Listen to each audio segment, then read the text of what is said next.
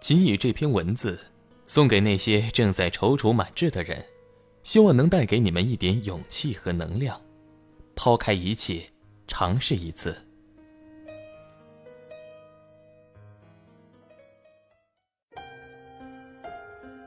岁月中总得有一次活得像傻逼一样，为了自己想要的事而努力，体会一次成功究竟有多牛逼。别总嘲笑身边傻傻付出的人，其实和他们相比，你才是最傻的。别总鄙视别人的成功，其实和他们相比，你才是最 low 的。别总努力一刻就放弃。成功其实已经在来的路上。我们都曾见证或身边的人的成功，也许在祝福之后会不屑地说：“傻逼，点儿挺高啊！就这样的人都能行，好像没人不行了吧？”你也行，你只是说说而已。最终，你成了自己口中的傻逼，来仰望别人牛逼的人生。谁都知道，努力的过程很痛苦，它可能会剥夺你的自由和快乐，让你每天焦头烂额、无所适从。如果你准备考研，当你的室友都躺在寝室里看电视剧的时候，你一定正坐在图书馆里奋笔疾书。如果你准备减肥，那当面前飘着米线烧烤的香味儿的时候，你一定正坚定地说：“不。”如果你想要勤工俭学，当别人在周游列国的时候，你一定在某个饭馆端茶送水。但是，当你经历傻傻的努力之后，你会收获无法想象的美好，剧情就会反转过来。你考上了研究生，而你的朋友们还在到处投着简历，四处碰壁。你的身材精致了起来，美貌与智慧并存，走到哪儿都是风景。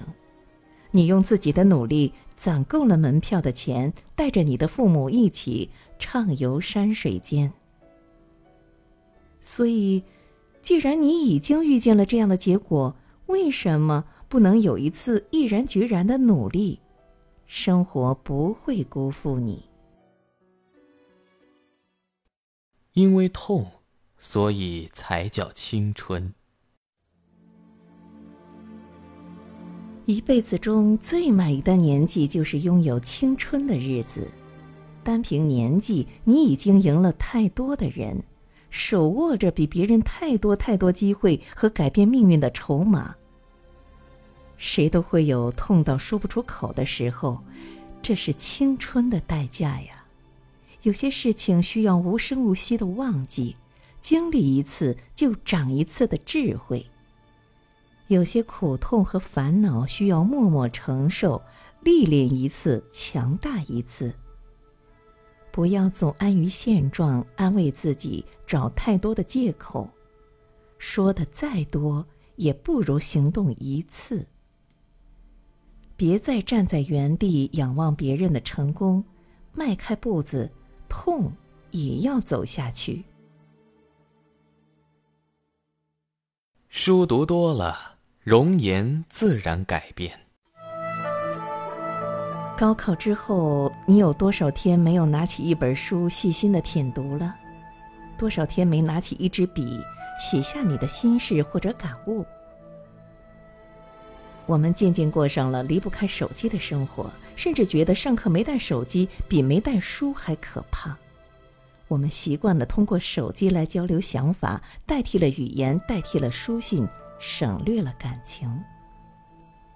有心无相，相逐心生；有相无心，相随心灭。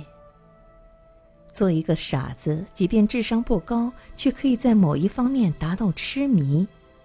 愿你对书也一样，什么书都好，只要看完之后能带给你感悟和改变。我们会在阅读别人的人生的同时，审视自己，提升自己。没有天生丽质无所谓，没有众星捧月无所谓，只要有书，只要多读书，容颜自然改变，人生注定不同。诋毁本身就是一种仰望。人多嘴杂这四个字足以让你体会世态炎凉。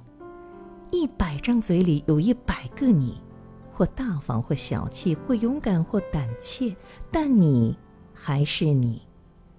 活在别人嘴里的人，注定是不会有什么大出息的。他们整天为了别人的赞美而欢天喜地，因为别人的诋毁而不知所措，放弃世界。这是完全没有必要的。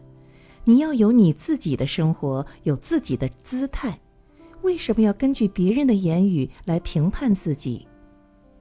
人生在世，多也就八九十年，没人能预测到未来是幸运。还是不测。如果是整天把精神用在分析别人的评价上，那你早晚有一天得淹死在别人的唾沫星子里。之所以有人诋毁你，是因为你身上一定有他没有的特质，他嫉妒你所拥有的、得到的。其实，他是在换一种角度，在向你表达他的羡慕和崇拜。既然这样，为什么不开心呢？被别人仰望，难道不是一种幸福吗？自信是最好的饰品。总觉得自信是一个人气质最好的体现，不在于你的美貌，而是你由内而外散发出来的阳光与无所畏惧。